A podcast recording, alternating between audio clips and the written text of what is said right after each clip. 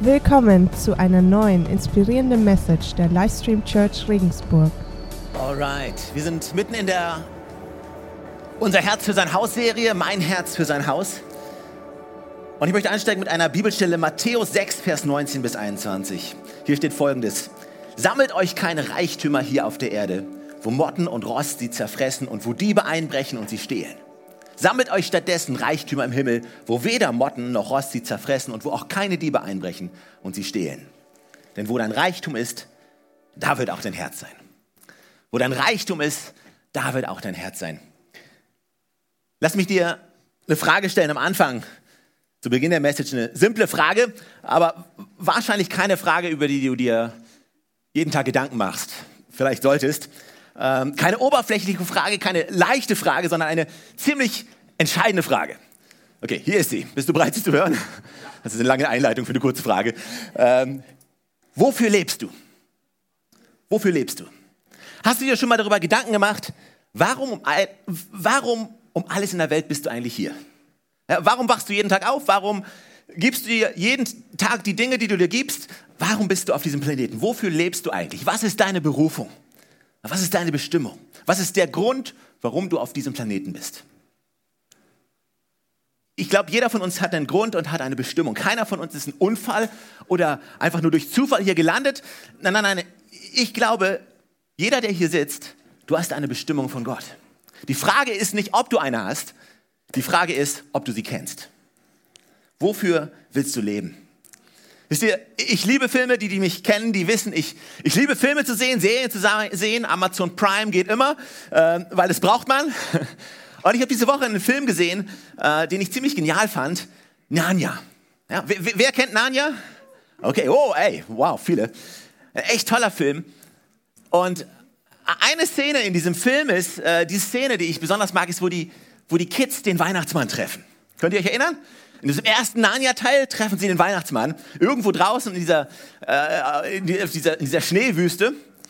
Äh, wer liebt den Weihnachtsmann? Okay, vielleicht eine komische Frage in der Church zu stellen. Aber na, ich liebe den Weihnachtsmann, weil Weihnachtsmann heißt Geschenke, okay? Und äh, weißt du, es ist dieser Moment in diesem Film, wo diese drei Kids, die, die sind unterwegs und ganz offensichtlich haben diese Kids eine Mission. Ja, die haben eine Berufung die sind irgendwohin unterwegs und dann kommt dieser Weihnachtsmann und dieser Weihnachtsmann, der bringt Geschenke mit, okay? Und jeder von diesen drei Kids bekommt etwas Spezielles. Peter bekommt ein Schwert und ein Schild, das ist cool. Und dann kommt Susan dran und Susan, was sie kriegt, ist, sie kriegt so ein Horn, irgendwie so, wo man so reinblasen kann, so trompetenmäßig. Und denkt sich, okay, toll. Und dann bekommt sie aber noch Pfeil und Bogen, ja? Und Pfeil und Bogen ist cool. Und, und dann kommt die kleine Lucy und die kleine Lucy bekommt so einen kleinen Dolch in die Hand gedrückt und so ein Heilungsserum. Und was ich so mag an dieser Szene ist, dass diese Szene so unglaublich cool ausdrückt, was Gott mit uns vorhat. Diese drei Kids sind auf einer Reise, haben eine Berufung, haben eine Bestimmung und sie werden ausgerüstet mit genau den Dingen, die sie irgendwann später auf ihrer Reise brauchen, um die Herausforderungen zu bestehen und das, was vor ihnen liegt. Und ich glaube, manchmal ist es bei uns genau das Gleiche. Wir als Christen, wir, die wir an Gott glauben, wir, die wir Kinder Gottes sind, sein Volk sind, wir, wir haben eine Bestimmung und wir sind auf einer Reise, wir haben eine Berufung und, und Gott lässt uns nicht hängen, sondern gibt uns genau das, was wir brauchen zum richtigen Zeitpunkt, damit wir durch die Herausforderung durchgehen können, nicht nur sie bestehen können, sondern durchs Leben hindurchgehen können. Also du hast etwas von Gott bekommen, was absolut entscheidend ist für den Rest von uns. Du bist berufen. Du hast etwas von Gott bekommen. Und die Frage ist, wofür lebst du? Ich glaube, dass wir geschaffen worden sind, um Wert beizusteuern. Jeder von uns wurde geschaffen, um etwas beizusteuern, um etwas zu geben. Wisst ihr, die Bibel sagt, wir sind im Ebenbild Gottes geschaffen. 1. Mose Kapitel 1, Vers 27, hier steht, Gott schuf den Menschen nach seinem Bild. Nach dem Bild Gottes schuf er ihn. Als Mann und Frau schuf er sie. Das heißt, wir sind geschaffen im Ebenbild Gottes. Du bist geschaffen im Ebenbild Gottes und Gott ist ein Schöpfer. Gott ist jemand, der etwas kreiert. Gott ist, er erschafft Dinge, er spricht und er schafft etwas und wir sind in seinem Ebenbild erschaffen. Das heißt, wir sind hier, um etwas zu geben, um etwas beizusteuern, um etwas zu kreieren. Du bist nicht nur da, um dein Leben hier zu leben und zu warten, bis du irgendwann in den Himmel kommst.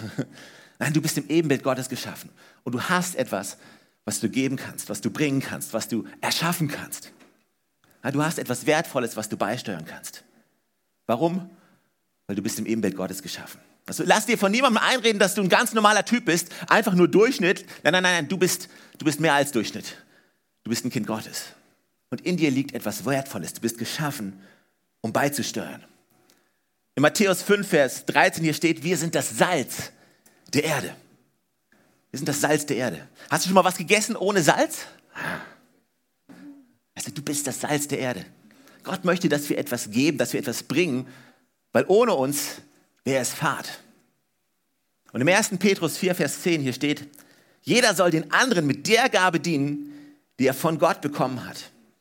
Und wenn ihr das tut, erweist ihr euch als gute Verwalter der Gnade, die Gott uns in vielfältiger Weise schenkt. Ich sage gerade sehr viele Sachen, um eine Sache zu sagen. Aber das mache ich absichtlich, weil ich, ich möchte, dass du hier rausläufst und dass du weißt, du bist geschaffen, um Wert hinzuzufügen. Du bist geschaffen, um etwas beizusteuern. Du bist geschaffen, um etwas zu geben. Und ich weiß nicht, wie es dir geht, aber wenn ich mir die Gesellschaft anschaue, in der wir leben, in der Welt, in der wir gerade leben, da habe ich nicht so das Gefühl, dass man aufwächst und dass einem ständig die Frage gestellt wird, hey, was kannst du wohl bringen? Was kannst du wohl geben? So wie ich die Welt wahrnehme, ist es viel eher, hey, was kann ich kriegen? Hey, was kann ich bekommen? Wie kann ich mehr haben? Was muss ich tun, damit ich am Ende mehr habe? Das ist vielmehr die Frage, die gestellt wird. Also, wenn, wenn ich durch, also ich kenne keinen, sorry, vielleicht kenne ich ja die falschen Leute, aber ich kenne niemanden, der sagt, oder es ist lange her, dass, dass zu mir jemand gesagt hat, also Stefan, ich, ich frage mich, ich frage mich, was ich geben kann. Also, so wie ich die Welt wahrnehme, ist es eher, hey, was kann ich kriegen? Was kann ich bekommen? Was muss, was muss, was muss ich tun, damit ich am Ende mehr habe? Die wenigsten Leute würden fragen, hey, hey, was kann ich tun, damit ich dem Staat mehr geben kann? Oder? Hat sich jemand die Frage von euch mal gestellt? In letzter Zeit? Die, die meisten sagen eher, hey, ich frage mich, wie ich dem Staat mehr Geld entwenden kann. Ich frage mich, welches Steuerschlupfloch ich noch finden kann, um möglichst wenig zu geben. Also ich, ich weiß nicht, wann hast, du da, wann hast du das letzte Mal, wann bist du zur Arbeit gegangen und hast dir gedacht, hey, ich frage mich, ich frage mich mal, ob ich einfach mal zu meinem Chef gehe und sagen könnte, hey, streich mir dieses Jahr fünf Urlaubstage, weil ich will was geben. Ich sehe, wo wir stehen als Firma und ich will was geben. Die meisten von uns würden eher fragen, hey, wie kann ich mehr Urlaub rausschlagen? Wie kann ich eine Gehaltserhöhung rausschlagen? Wie kann ich Wert dem Unternehmen entziehen und es mir geben? Also die wenigsten denken, wie kann ich etwas von mir ins Wert ins Unternehmen legen? Wir leben so oft, um zu nehmen. Und unsere ganzen Gedanken sind eingenommen davon, hey, wie kann ich mehr haben? Wie kann ich das, was ich haben möchte, mehr bauen? Wie kann ich mein Ding machen? Wir sind so davon eingenommen, was kann ich kriegen, dass wir gar nicht darüber nachdenken, was kann ich eigentlich bringen? Weil wir so darüber beschäftigt sind, hey, was kann ich kriegen, anstatt was kann ich geben? Das Problem ist nur, also du bist geschaffen, um etwas zu geben. Der Mensch ist geschaffen im Ebenbild Gottes, etwas zu geben, um etwas beizusteuern. Aber irgendwie leben wir, um zu kriegen. Wir leben, um zu kriegen. Und ich weiß nicht, wie gut du in Deutsch weißt, aber was mein Deutschlehrer regelmäßig unter so einen Aufsatz geschrieben hätte, wäre genau das, was du hier drunter schreiben kannst. Thema verfehlt. Kennst du das, wenn du einen Aufsatz schreiben sollst über irgendwas und du denkst dir, hey, du, du hast dieses Hammer-Ding gemacht, hey, komm mal, mehr Worte als normalerweise und dann einfach nur fünf, Thema verfehlt. Und denkst du, oh, toll. Aber, es, aber ich glaube, so oft verfehlen wir das Thema, weil wir einfach leben, um zu kriegen. Wir beten, um zu kriegen, weil wir Kirche und Gott und unseren Glauben benutzen wollen, um zu kriegen. Aber wir sind nicht geschaffen, um zu nehmen, sondern wir sind geschaffen, um zu geben, um beizusteuern, um zum Segen zu werden. Die Bibel sagt, es ist gesegneter zu geben, als zu nehmen. Was kann ich kriegen vom Staat? Was kann ich kriegen von der Gesellschaft? Was kann ich kriegen von meinem Arbeitgeber? Was kann ich kriegen von meinen Freunden? Was kann ich, was kann ich kriegen? Was kann die Kirche mir geben? Wir sind so verfangen in diesem Denken, was kann ich kriegen, anstatt, was kann ich eigentlich geben? Und damit entsteht eine nicht schließbare Lücke, weil du bist geschaffen dafür, aber du lebst dafür. Und dann merkst du, dass du, dass du nicht zufrieden bist mit dem, was du hast, weil du lebst nicht für das, was du geschaffen bist, Also versuchst du noch mehr zu kriegen, um noch mehr dieses Loch zu füllen und damit wird die Lücke noch größer und wir driften immer weiter weg von der Berufung, die wir eigentlich haben. Also wenn du dir mal anschaust, das Problem in unserer Gesellschaft, wo diese Blase, die geplatzt ist in der Wirtschaftskrise, was war das Problem? Da waren Leute, die wollten immer mehr haben. Weil sie gedacht haben, je mehr sie haben, desto besser geht es ihnen. Aber nur weil du mehr kriegst, heißt es nicht, dass es dir besser geht. Ich weiß nicht, wer von euch diesen, diesen Film kennt, der ist, ist ziemlich cool. Es, es geht um diesen Typen namens Getty. Ich weiß nicht, ob ihr jemand schon mal den Namen gehört habt. Es gibt dieses Getty-Museum in Los Angeles und äh, dieser Mr. Getty war einer der reichsten Menschen, der, der jemals gelebt hat. Und dieser Film dreht sich eigentlich um ein Kidnapping, und zwar das Kidnapping von seinem Enkel. Und es geht quasi darum, dieser reiche Kerl, der will kein Lösegeld bezahlen. Und die Leute, die um ihn rumstehen, die sagen, hey, hey, du hast so viel Kohle. Dieses bisschen, das macht dir doch überhaupt nichts aus. Du hast, du, du, du hast was auch immer. Und er will nicht zahlen. Und nachher, nachher ist er bereit, eine Million zu geben. Aber auch nur, weil seine Anwälte ihm gesagt haben, dass er das von der Steuer absetzen kann. nur deswegen ist er bereit, es zu geben. Und einer von seinen Angestellten, er, er konfrontiert ihn und er sagt zu ihm, hey, du hast mehr als jemals irgendein Mensch gehabt hat. Du bist reicher als jeder andere. Was brauchst du denn noch, um dich sicher zu fühlen? Und die Antwort von ihm war, noch mehr. Ich brauche einfach noch mehr. Und ich glaube, weißt du, die Lücke in der Gesellschaft, die Lücke in dieser Welt, in der wir gerade stehen, ist, weil so viele Menschen mehr darauf schauen, was sie kriegen können. Und weil sie so davon eingenommen sind, was sie, was sie noch nicht haben, dass sie nicht darüber nachdenken, was kann ich eigentlich bringen. Und ich glaube, weißt du, wir müssen unser Herz verändern, wir müssen unser Denken verändern. Und ich glaube, wir als Kirche, wir sollten Vorreiter sein. Wir als Christen sollten Vorreiter sein, dass wir sagen, hey, wir leben nicht, um zu kriegen, nein, ich will was geben. Meinen Freunden, ich will was geben. Meinem Arbeitgeber, ich will was geben. Ich will den Wert, den Gott in mein Leben gelegt hat. Weißt du, du, du lebst, um etwas beizusteuern, nicht um Wert zu entziehen, sondern du lebst, um Wert zu geben. Hier sind drei Gründe, warum ich glaube, dass es Leuten und dass es uns schwerfällt, und ich beziehe mich damit ein. Drei Gründe, warum es uns schwerfällt oder warum wir zögern oder vielleicht auch, weil wir manchmal Angst haben zu geben. Hier ist der erste, weil wir nicht glauben, dass wir etwas Lohnenswertes beisteuern können. Also ich glaube, der Grund, warum manche Leute nichts geben, ist und auch nichts beisteuern, ist einfach, weil wir glauben, wir haben nichts, was wir geben können. Also so viele Menschen laufen durch die Welt, sitzen in unserer Kirche und haben keine Offenbarung davon, wie viel Gott ihnen anvertraut hat. Sie lassen ihre Gaben ungenutzt, weil sie denken, ah nee, ich doch nicht. Also, und manchmal glaube ich, sie sehen es gar nicht. Sie sehen gar nicht ihre Gaben, weil sie so eingenommen davon sind, was sie nicht haben, dass sie nicht auf das schauen können, was sie haben. Und dann glauben sie nicht, dass sie irgendetwas haben, was sie beisteuern können. Aber ich will dir Mut machen. Und weißt du, vielleicht muss das irgendjemand heute hören.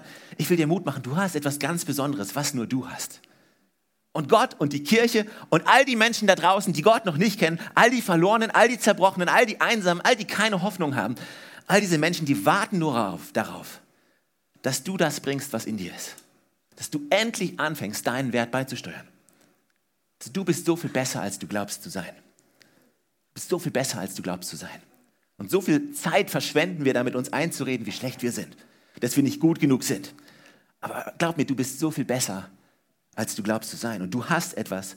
Und wir alle warten darauf, dass, dass du es beisteuerst. Das ist der erste Grund, warum Leute nichts geben, weil sie glauben, dass sie nichts Lohnenswertes haben, was sie geben können. Das zweite ist, weil sie Angst davor haben, weil wir Angst davor haben, dass wenn wir etwas bringen, dass es nicht gut genug ist. Dass es nicht gewürdigt wird oder dass es sogar abgelehnt wird. Weil wir Angst davon haben, etwas zu geben, weil was passiert, wenn, wenn das, was ich gebe, wenn das von anderen nicht geschätzt wird? Was passiert, wenn ich diene und ich bekomme kein Lob? Was, also das kann ich einmal machen, das kann ich zweimal machen, aber was passiert, wenn ich ein ganzes Jahr lang im Welcome-Team, im Kaffee-Team, im Technik-Team, beim Aufbau, bei Help, wo auch immer, an meiner Arbeitsstelle diene und ich kriege keinen Lob dafür. Und, und irgendwann hören wir auf zu dienen, weil es schmerzt. Weil wir wollen Anerkennung bekommen. Und jeder von uns verdient Anerkennung. Die Frage ist nur, woher holst du dir deine Anerkennung? Und dann hören wir auf zu geben, weil wir nicht schon wieder abgelehnt werden wollen. Weil wir wollen, dass unser Wert gewürdigt wird. Aber du musst wissen, weißt du, was Menschen vielleicht nicht sehen, Gott sieht alles. Jede einzelne Tat, die du tust, alles, was du in deinem Herzen tust, alles, was du in deinem Leben tust, alles, was du im Verborgenen tust, Gott sieht es und Gott schätzt es und Gott würdigt es. Aber so häufig haben wir Angst, abgelehnt zu werden. Also hier ist die Sache, als ich, als ich jung war, damals, als ich jung war, da war ich mal musikalisch. Und da war ich mal kreativ und da habe ich auch mal Songs geschrieben. Das ist eine ganze Weile her. Und ich weiß nicht, und weißt du, du sitzt dann in einem Raum mit mehreren Leuten und du, du, du sollst dann deine kreative Idee präsentieren und du lehnst dich raus, du spielst den Song, den du komponiert hast und was auch immer. Und das ist ein extrem verletzlicher Moment. Weil da ist was, was du kreiert hast, was in deinem Herzen gewachsen ist und du sagst, ja, okay, und jetzt gibst du es und du gibst es quasi frei zum Abschuss. Für andere zum Kritisieren, zu hinterfragen. Und manchmal ist es nicht angenehm. Manchmal ist es einfach nicht angenehm. Aber wir müssen wissen, dass wir hier in einem Raum sind, in seiner Familie, in seinem Haus sind, wo du bringen kannst, was du hast. Und wo Leute nicht da sind, um dich zu kritisieren, sondern um dich zu schärfen und um dich besser zu werden zu lassen. Damit du zu all dem werden kannst, zu dem Gott dich berufen hat. Und wenn du nichts gibst, weißt du, wenn du nichts gibst, dann kann dir auch niemand helfen. Aber wenn du bereit bist, das zu geben, was du hast, dann können wir uns gegenseitig ermutigen, dann können wir uns gegenseitig schärfen, dann können wir uns gegenseitig anspornen, gegenseitig dazu antreiben, besser zu werden. Ich glaube, der Grund, warum Leute nichts geben, Darum, warum wir nichts geben, ist, weil wir erstens nicht glauben, etwas Lohnenswertes zu haben, weil wir Angst haben, abgelehnt zu werden, nicht gut genug zu sein.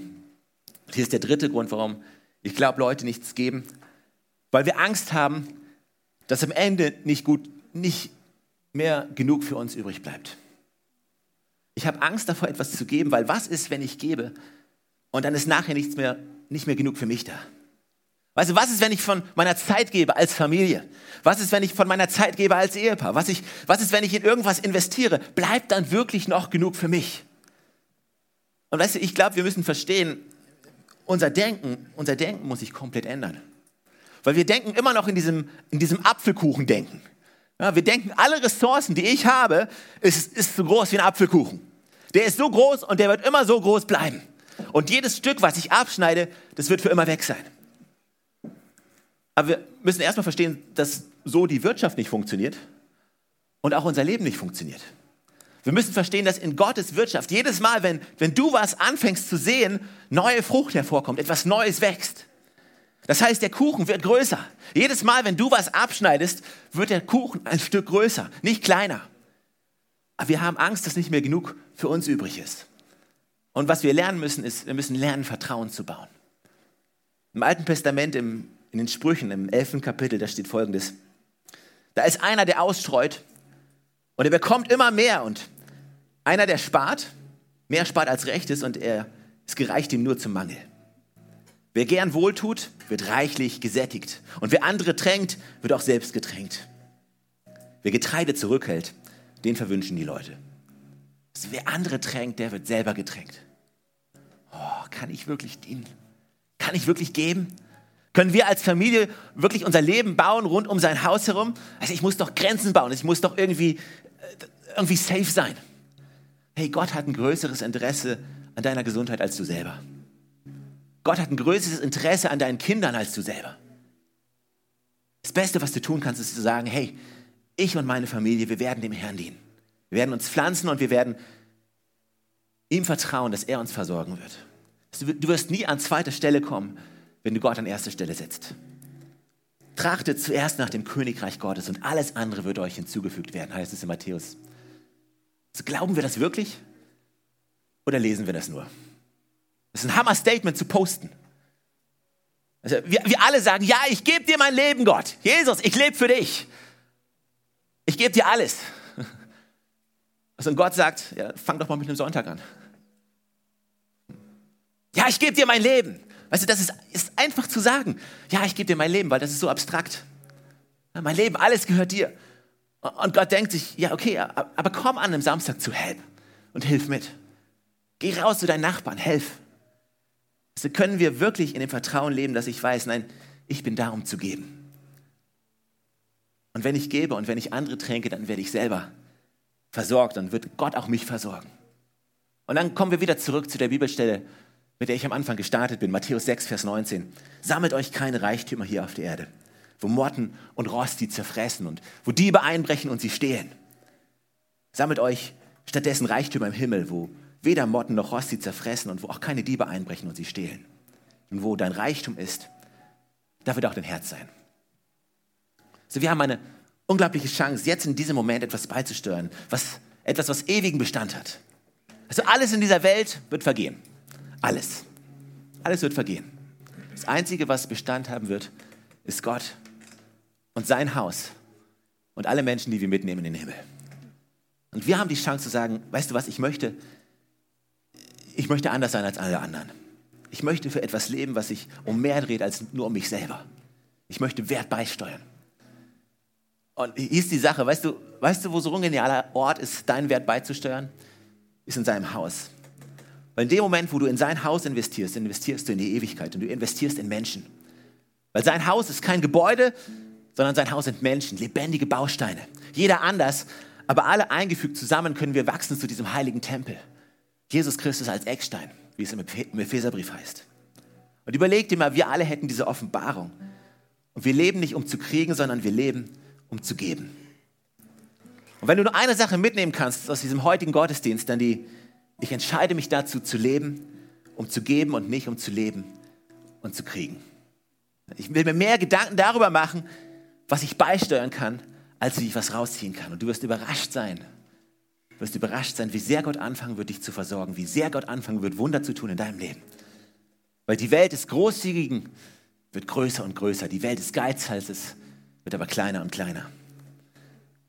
Und es geht, also es geht an der Stelle nicht darum, dumm zu sein. Und die, die mich kennen, wissen, ich sage das in regelmäßigen Abständen. Gott hat dir ein Gehirn gegeben und er freut sich, wenn du es benutzt. Also, also lass uns nicht irgendwie anfangen, bescheuerte Sachen zu machen, dass wir irgendwie Märtyrer werden müssen, dass wir finanziell, glaube ich, unglaublich bescheuerte Dinge tun sollen. Nein, nein, nein, nein. Du hast einen Kopf, benutze ihn. Aber ich glaube, dass unsere Grundeinstellung sein sollte, ich möchte etwas geben, was uns etwas kostet. Was ist der wahre Gottesdienst? Ein lebendiges Opfer wollen wir sein. Was ist ein Opfer? Ein Opfer tut weh. Ein Opfer kostet etwas. Ein Opfer gibt man nicht mal so ebenso. Und ich will uns alle herausfordern und ermutigen. Weißt du, Jesus Christus hat gesagt, ich will meine Kirche bauen. Ich will meine Kirche bauen und die, die Pforten der Hölle werden sie nicht aufhalten können. Und ich will Teil von dem sein, was Jesus Christus gesagt hat, was er bauen wird. Weil ich glaube, dass es ewigen Bestand hat. Und wir alle haben die, diese, diese Chance, wir, wir finden uns in dieser Zeit unser Herz für sein Haus. Mein Herz für sein Haus. Und wir sind dran, uns in diesen Wochen vorzubereiten und zu sagen, hey, weißt du was? Ich will etwas beisteuern, was ewigen Bestand hat. Der einzige Weg, diese Lücke zu schließen, ist, wenn wir anfangen, für das zu leben, für das wir geschaffen sind, nämlich beizusteuern. Hey, du hast so viel zu geben. Du hast so viel zu geben. Gott hat so viel in dich hineingelegt. Und wir sind alle besser, wenn du es bringst. Wir sind alle besser, wenn du es bringst. Jesus Christus hat nichts zurückgelassen. Jesus hat keine Mühe gescheut, kein Opfer gescheut, ist ans Kreuz gegangen, um uns, um dich und mich zu retten. Er hat alles getan, er hat sein Leben gegeben für uns. Hat es ihn etwas gekostet? Ja. Aber hier in Hebräer 12 steht, wegen der Freude, die vor ihm lag, hat er es getan. Und hier ist die Sache, wir wollen ein Opfer bringen und ich hoffe, dass uns dieses Opfer etwas kostet. Aber ich hoffe, dass die Freude in uns überwiegt, weil wir wissen, auf der anderen Seite von unserem Opfer dass da Menschen sind, deren Leben verändert wird, die gerettet werden, die neue Hoffnung bekommen, wo Einsamkeit Vergangenheit wird. Das ist die Kraft von diesem Opfer. Amen.